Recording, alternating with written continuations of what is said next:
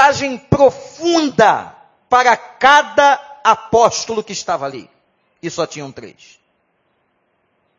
Porque diz a Bíblia que o Senhor Jesus chama três. Ele tinha doze apóstolos, mas três eram os mais íntimos. Era o time menor da oração, era o time menor da intimidade.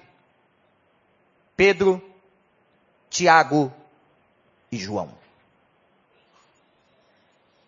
Quando eles sobem o monte da transfiguração, e aparece a figura de Moisés, estava aparecendo a síntese de toda a lei, de todo o Velho Testamento. Moisés simbolizava toda a lei, não apenas os dez mandamentos, mas toda a palavra ordenada por Deus através da sua lei. E por que Elias? Elias foi o maior profeta da história da proclamação messiânica. Por isso, olha a Bíblia aí, que João Batista fora confundido com Elias. Quando ele aparece no deserto dizendo sobre o advento do Messias. Alguns dizem é Elias, porque Elias, na cabeça de cada judeu, de cada rabino, era a imagem simbólica do maior profeta. Ora, quem estava no monte? O símbolo da lei, o símbolo da profecia, da revelação profética, Elias, e a figura de Cristo, que se transforma na síntese de todas as coisas. Nele, nele estava o cumprimento da lei e dos profetas. Louvado seja o nome do Senhor. Como a Bíblia é extraordinária. Moisés e Elias. O símbolo da revelação de Deus. Que vem gradativa até o ápice, a presença de Jesus. Entenderam a revelação, irmãos? O significado da palavra. Revelar é tirar o véu. Deus se revela ao homem. A Bíblia diz que ele nos amou primeiro. Ele foi se revelando na natureza depois dos profetas e terminou em Cristo e deixou para nós todo o registro. Eu fico impressionado com a quase heresia de algumas pessoas falando de revelação por aí. A falta de compreensão da Escritura e do que é revelação. Você vai dizer, pastor, mas Deus pode usar a vida de uma pessoa para trazer uma revelação? Claro que pode. Claro que pode. Mas nenhuma revelação feita na boca de um homem ou de uma mulher pode ser contrária à Escritura. Nenhuma. O problema é que as pessoas estão indo atrás de revelações, muitas vezes, que eu posso chamar de adivinhação. A pessoa quer adivinhar o que vai acontecer.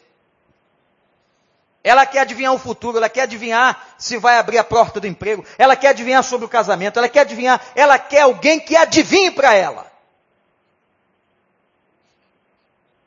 E às vezes ela vai no lugar errado. Sabe por quê? Tudo que Deus quiser revelar para você, que pode ser sim, pela vida de um irmão, pela vida de uma irmã, mas se não tiver base bíblica, é anátema. Sabe o que é isso? Não é de Deus. Você crê? Esse amém está meio esquisito. Ah, vocês têm que crer. Senão serão levados, como diz Paulo, por ventos de doutrina. Vai aparecer o ex que te digo aí. Conhecem o ex que te digo? claro que conhece. Eis que te digo. Às vezes os ex que te digo vem de Deus, mas às vezes vem do capeta. Já vi muitos ex que te digo do inferno.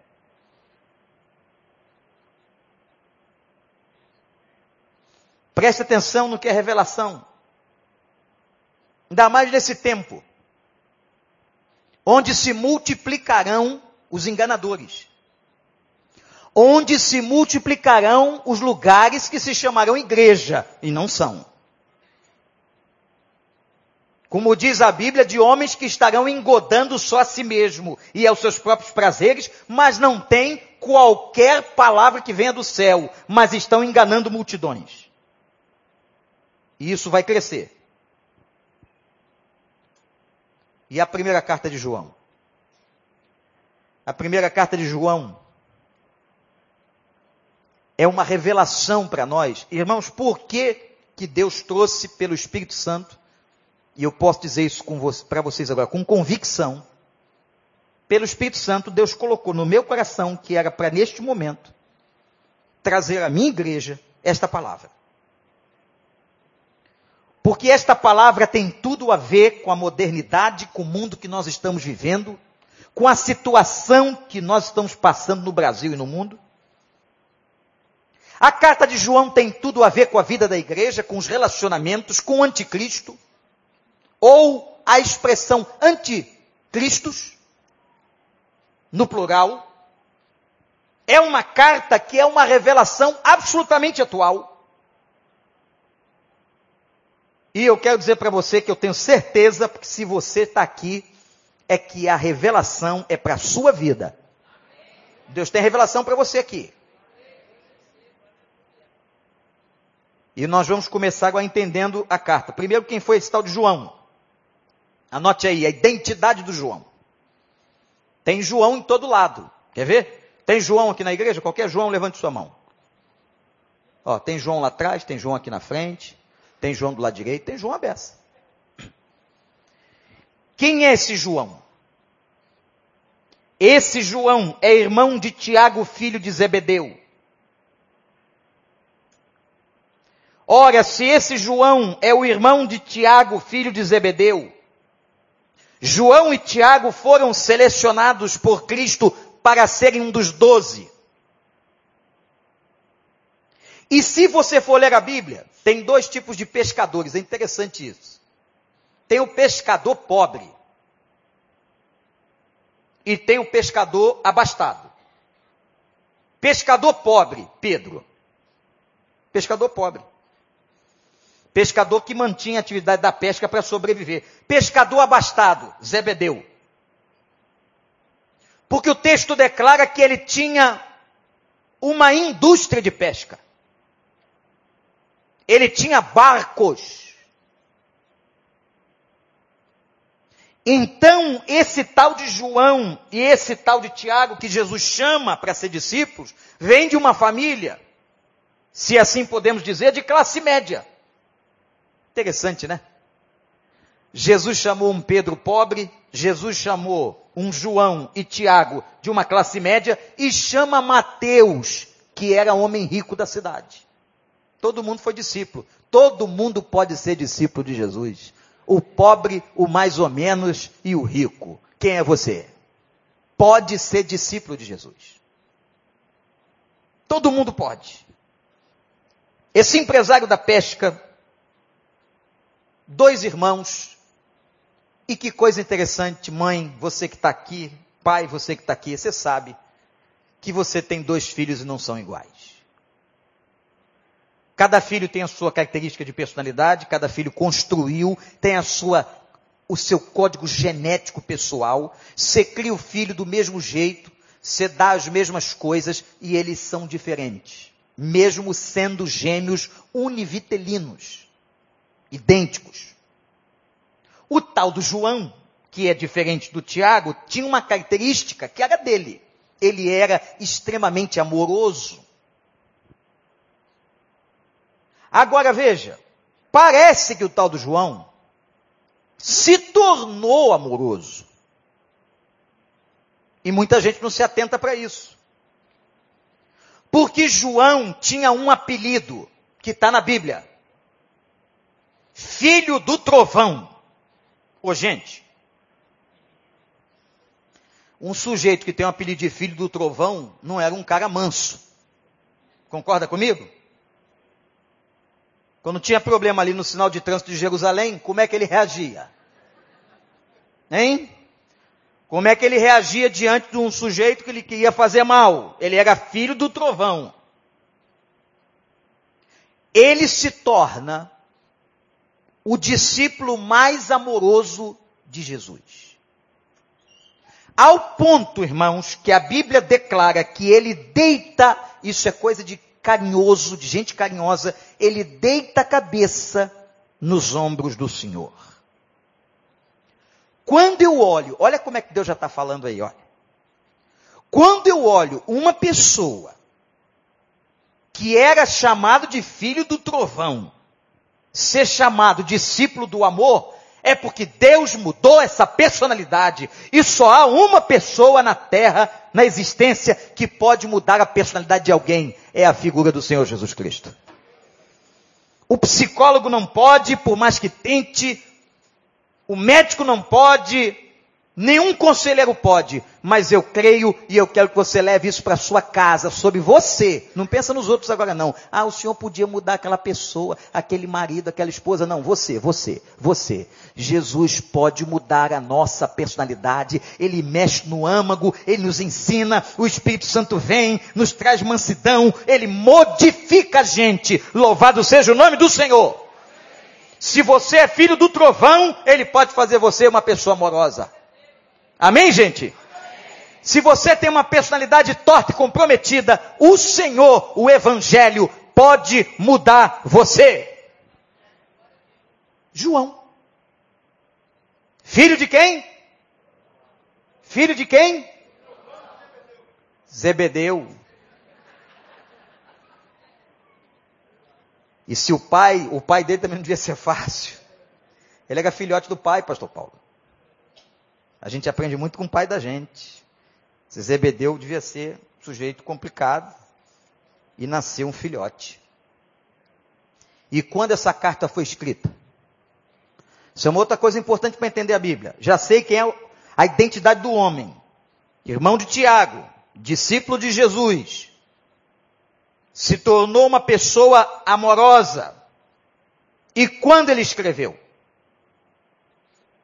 Em que local ele escreveu? São duas informações importantes. Quando? Em que local? Provavelmente em torno do ano 95 depois de Cristo, o que significa dizer que João foi o último discípulo a morrer.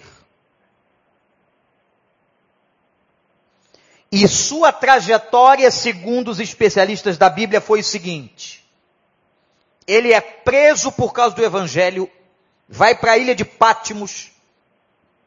A ilha de Pátimos era uma ilha de prisioneiros, como foi a Ilha Grande aqui no Rio de Janeiro. Na ilha de Pátimos ele escreve o Apocalipse. Depois que sai de Pátimos, as pessoas pensam que João morre em Pátimos, não morre. Ele vai para Éfeso. E em Éfeso, ele escreve as três cartas do Novo Testamento. 1 João, 2 João, 3 João. Éfeso é uma cidade até hoje da Turquia. E uma coisa interessante, Naquela cidade existe um memorial até hoje, visitado por milhares de pessoas. É claro que é um memorial sem comprovações maiores, porque acredita-se que nos últimos dias de João ele estava acompanhado de Maria. Vocês se lembram na crucificação, quando Jesus vira-se para João e diz: Eis aí tua mãe. Ele olha para Maria e diz: Eis aí teu filho. O que Jesus está fazendo, pastor Paulo irmãos que trabalham com família, é delegando os cuidados daquela viúva, porque àquela altura Maria já estava viúva de José, e uma viúva naquela época era absolutamente abandonada, ele estava delegando aos cuidados de João, o amoroso, a vida de sua mãe. Então, hoje, na cidade de Éfeso, nós encontramos um memorial da casa onde provavelmente nos últimos dias João esteve ao lado de Maria, mãe de Jesus. Na carta, João é chamado de ancião. Portanto, já estava muito avançado em idade. Já estava com toda a dificuldade. E todos os teólogos são praticamente unânimes, juntamente com o código muratoriano, um código importante de estudo da Bíblia. Todos são unânimes em dizer que tanto o Evangelho de João, quanto as três cartas e o Apocalipse, pelo estilo, foram escritos pela mesma pessoa. Então, esse João a quem nós nos referimos escreve cinco livros da Bíblia: o Evangelho, o Apocalipse e as três cartas. É chamado aqui de ancião. Então, qual foi a data da sua escrita? Em torno do ano 95. E o local da sua escrita? a cidade de Éfeso no final da vida. O ano 95 é marcado por uma perseguição da igreja das mais severas na história. Por um imperador romano chamado Domiciano. Gente, Domiciano foi mais cruel que Nero. Se Nero tem a fama de fazer o que fez, como por exemplo incendiar a Roma para culpar os cristãos. O único bairro que não pegou fogo foi o bairro em que moravam os cristãos, para que pudesse Nero incriminar os crentes.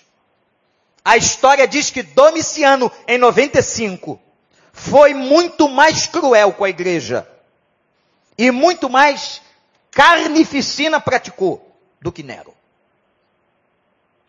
E foi em torno dessa época que João escreveu esta, esta carta, ou as três cartas, nós só vamos estudar a primeira. Agora eu quero chamar a sua atenção, já vimos sobre a identidade do autor, já vimos sobre a data e sobre o local de escrita. Eu quero ver com vocês agora sobre a situação da igreja. Como é que a igreja de Cristo vivia? E vocês vão entender por que, que João escreve. O que estava acontecendo com a igreja? A igreja vivia três crises. Anote aí. A igreja, no final do primeiro século, ano 95, vivia três crises. João não cita nada sobre perseguição. O problema não era esse.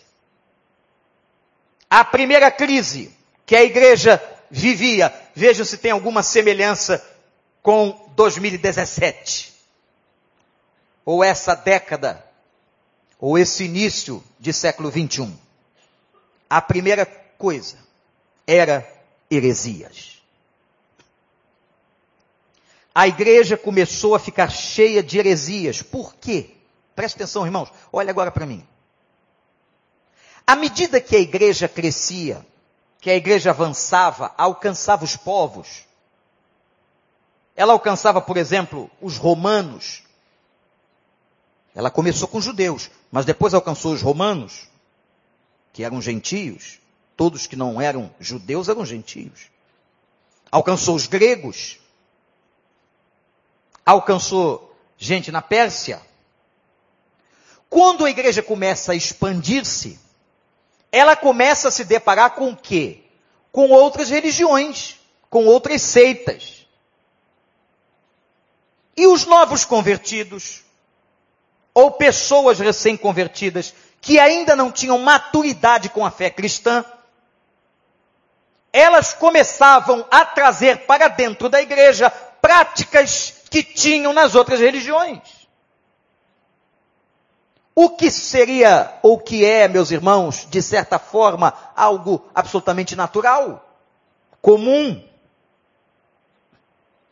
Eu me lembro de tantas profissões de fé aqui na igreja, nós fazemos profissões de fé diferente há 20 anos atrás, não é como hoje, em que a gente ouvia do recém-convertido cada coisa interessantíssima. porque ele trazia ainda, tinha um linguajar da outra religião que ele participava, ou do outro lugar que ele frequentava. Ele fazia sinais, ele. Ele trazia patuais dentro da Bíblia. E as pessoas dizendo, pastor, mas é absolutamente normal. Eles estão, como diz Paulo, se desgarrando num processo. Não é verdade, gente? Teve uma pessoa que chegou para mim e disse assim: Pastor, não pode batizar aquele irmão, não, porque ele fuma. Hum. E o que, que o irmão tem com isso? O irmão é da Souza Cruz? Por que, que o irmão não cuida da sua língua?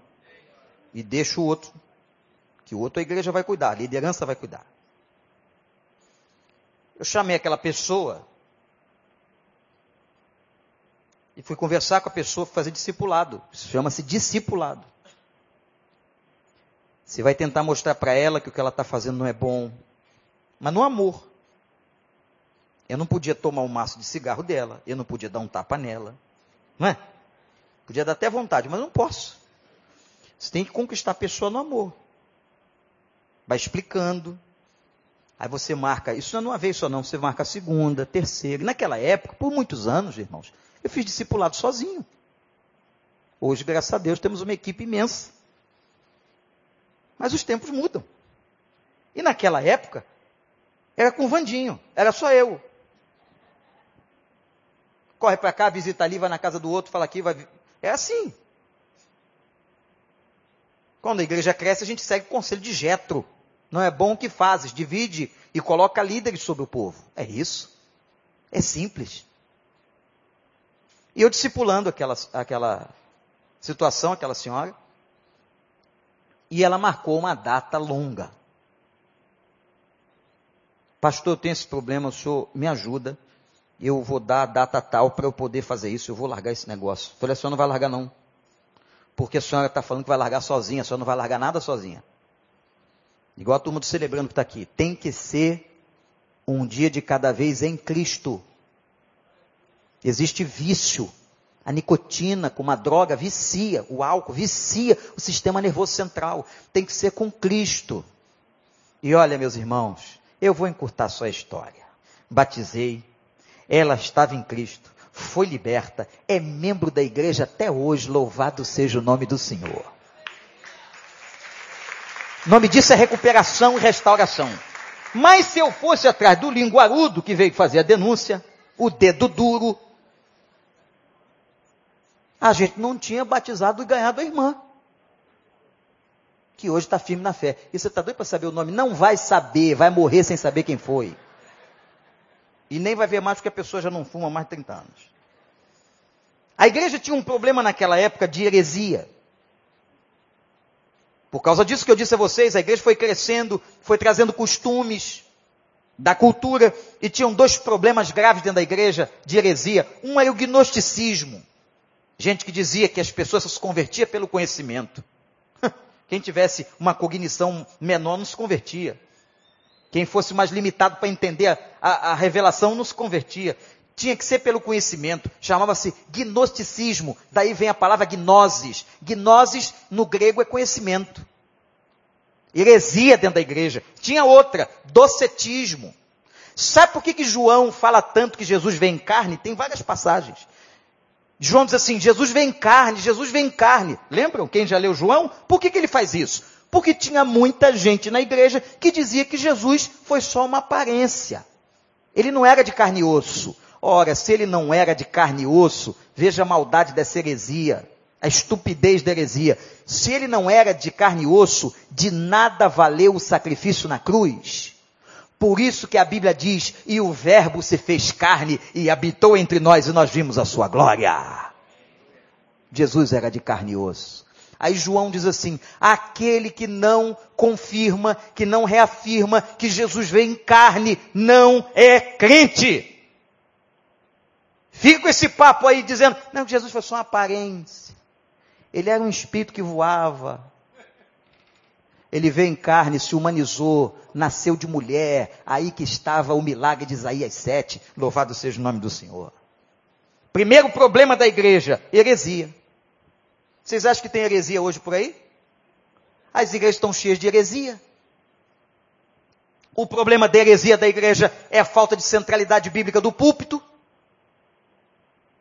Porque a turma escolhe igreja, às vezes, irmãos, me perdoem, mas tem gente escolhendo igreja pelo show, pela cor da igreja, se o pastor usa gel ou não. Se o irmão é sarado, se a igreja é bonitinha para os meus filhos. E aí estão entrando em cada furada e são escravos de um evangelho que não é o de Jesus, que não é o de Cristo. Minha gente, nós temos que ter um púlpito e uma igreja centralizada na Bíblia, na palavra de Deus. Amém ou não? Você concorda comigo? É na palavra. Pastor pregou o que não é Bíblia, chama atenção. Com amor. Porque ele perdeu autoridade.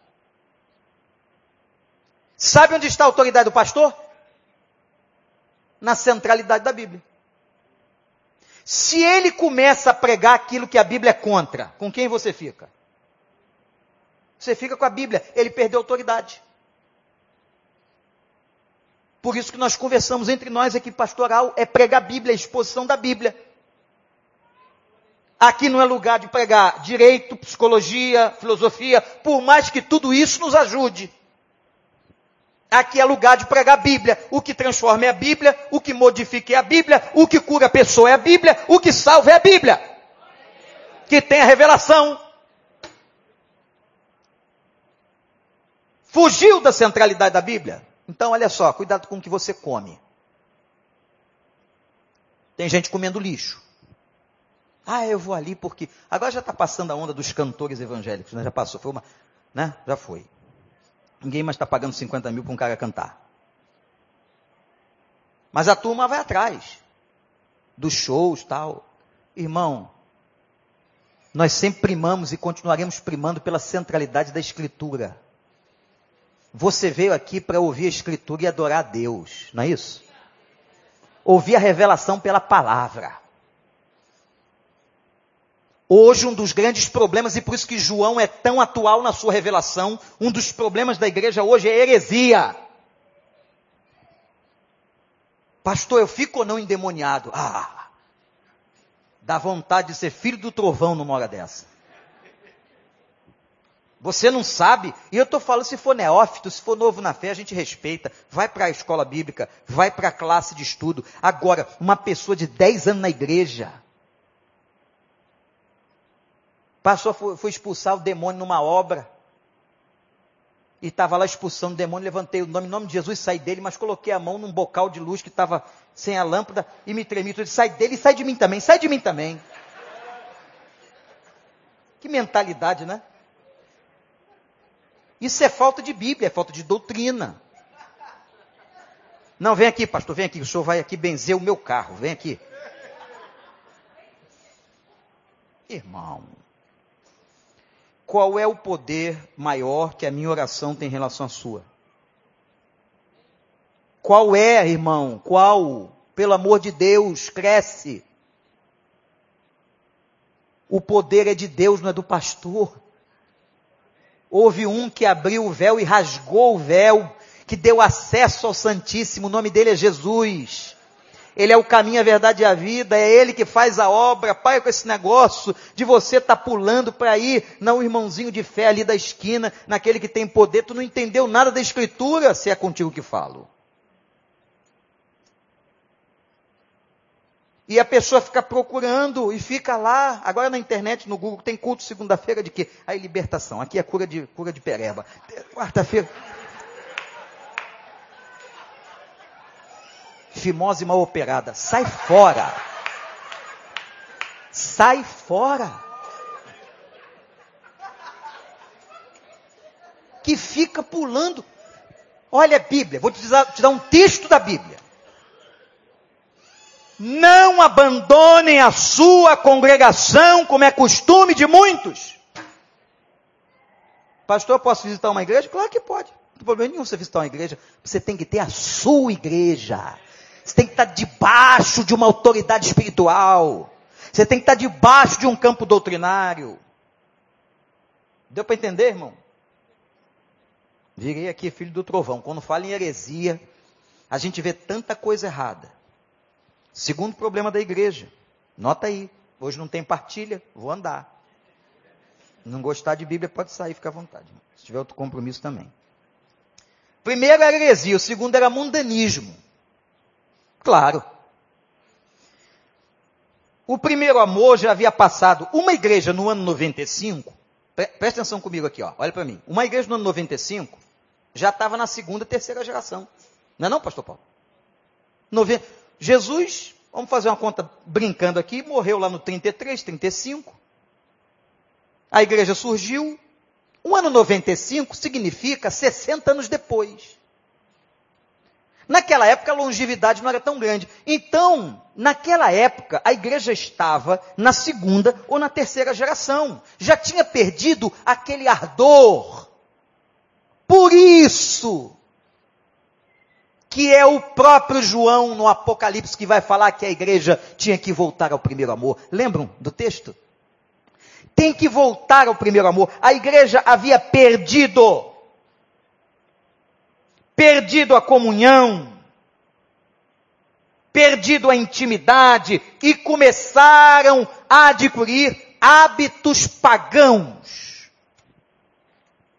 ou hábitos fora da escritura. No outro dia alguém me perguntou por que é que nós não celebramos festas judaicas, porque eu não sou judeu. A igreja não é de judeus. Se fossem judeus messiânicos, e ainda se entende alguma coisa. Agora não somos judeus e nós estamos debaixo da graça. E quem não entendeu isso ainda, leia Gálatas todo. Para entender a graça e o rompimento dos rudimentos da velha aliança. E depois de ler Gálatas todo, leia Hebreus.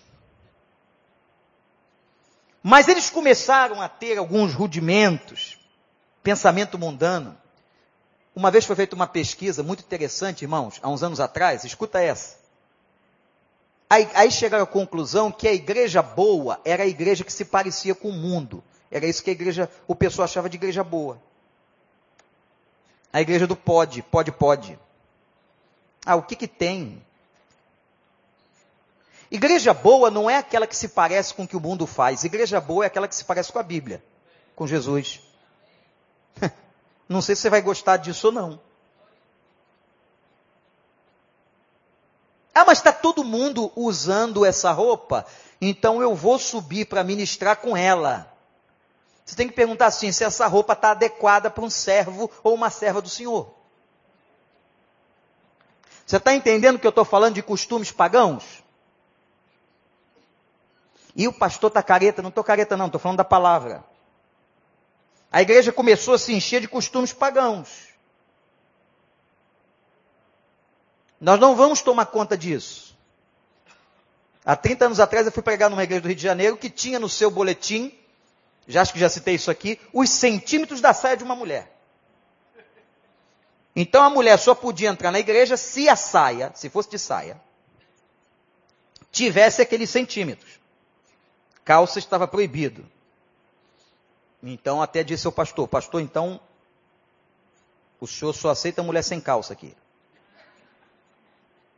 Ele sim, tem que estar de saia. Está ali no, boletim o tamanho. Eu falei a ele, quem mede? É o corpo diaconal? A minha curiosidade é saber quem conferiu o tamanho da saia. Pastores não se prestam a isso. Isso é uma questão de consciência do indivíduo. Tem coisas que está na cara, que é fruto de maturidade da pessoa.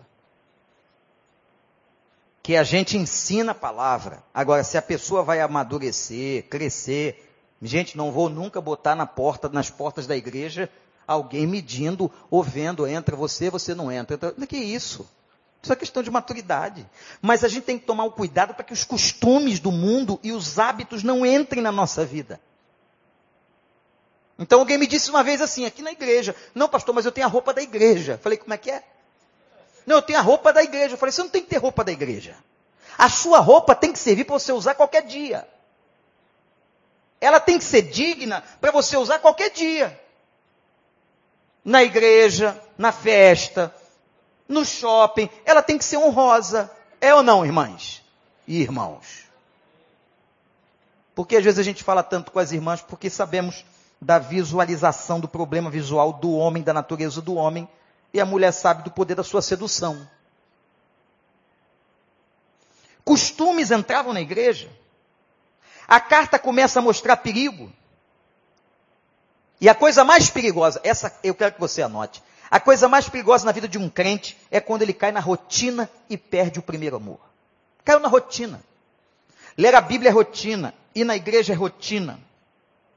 Aí João diz na primeira carta que a gente vai estudar domingo de manhã, no primeiro capítulo. O primeiro capítulo diz assim, no versículo 6: O pecado já não incomodava mais.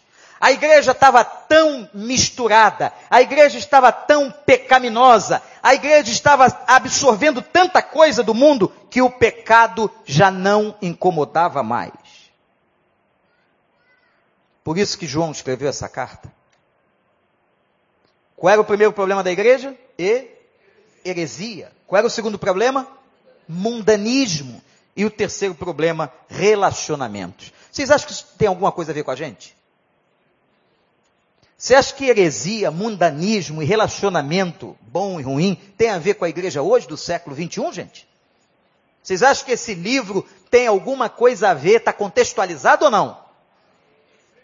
Nunca vi uma revelação tão perfeita, tão direta como a carta de João. Está claro, claríssimo, que a igreja estava com problema de relacionamento.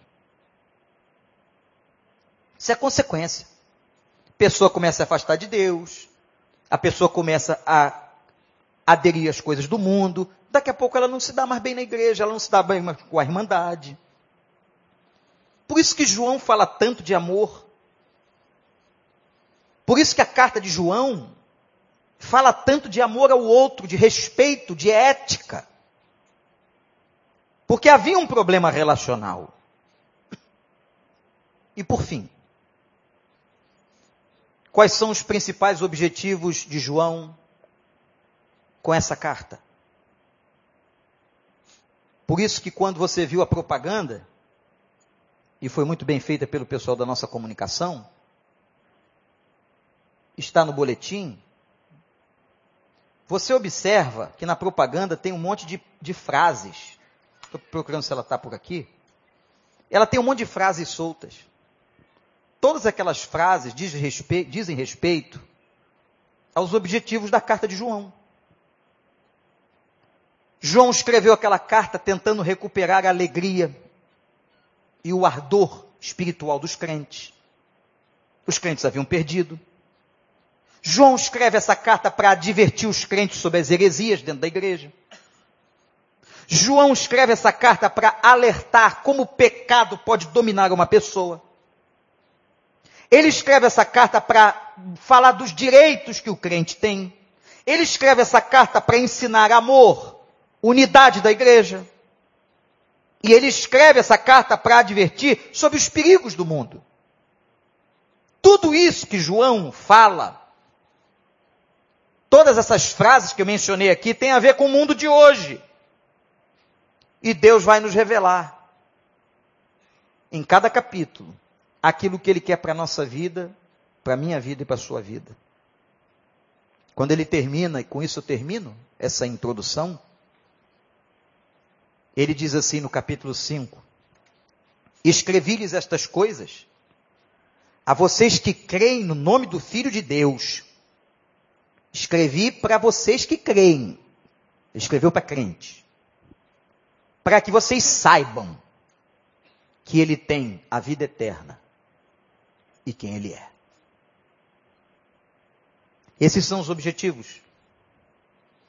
E hoje, quinta-feira, na abertura, nós ficamos só com o título: 1 João. Domingo que vem, de manhã, nós vamos ao primeiro capítulo. À noite, no segundo. E assim sucessivamente. E que Deus nos abençoe. Que Deus nos revele o que ele quer para nós em 2018 nessa carta, em relação a todos esses assuntos, em nome de Jesus. Vamos ficar em pé, irmãos. Nós vamos, antes de cantar a última canção, queria que você fechasse seus olhos, orasse. Fale com outras pessoas, diz: Olha, nós começamos um estudo bíblico, uma série sobre revelação de Deus. Convide pessoas. No dia da noite da virada, o pastor vai continuar. A noite da virada vai ser o capítulo de número 3. 2, aliás, né? Número 2. Feche seus olhos agora. Senhor Jesus, ajuda-nos, Senhor. Ajuda-nos a termos a tua revelação para 2018. Nós não queremos horóscopo, não queremos aqueles que leem as mãos, não queremos os adivinhos que vão nas televisões. Não, Senhor. Nós somos do Senhor. Nós queremos a revelação do Senhor. E que primeira carta de João, tão atual, possa falar ao coração da tua igreja. Que toda a igreja seja impactada pela tua palavra. E que nela encontremos respostas para o ano de 2018. Nós oramos em nome de Jesus.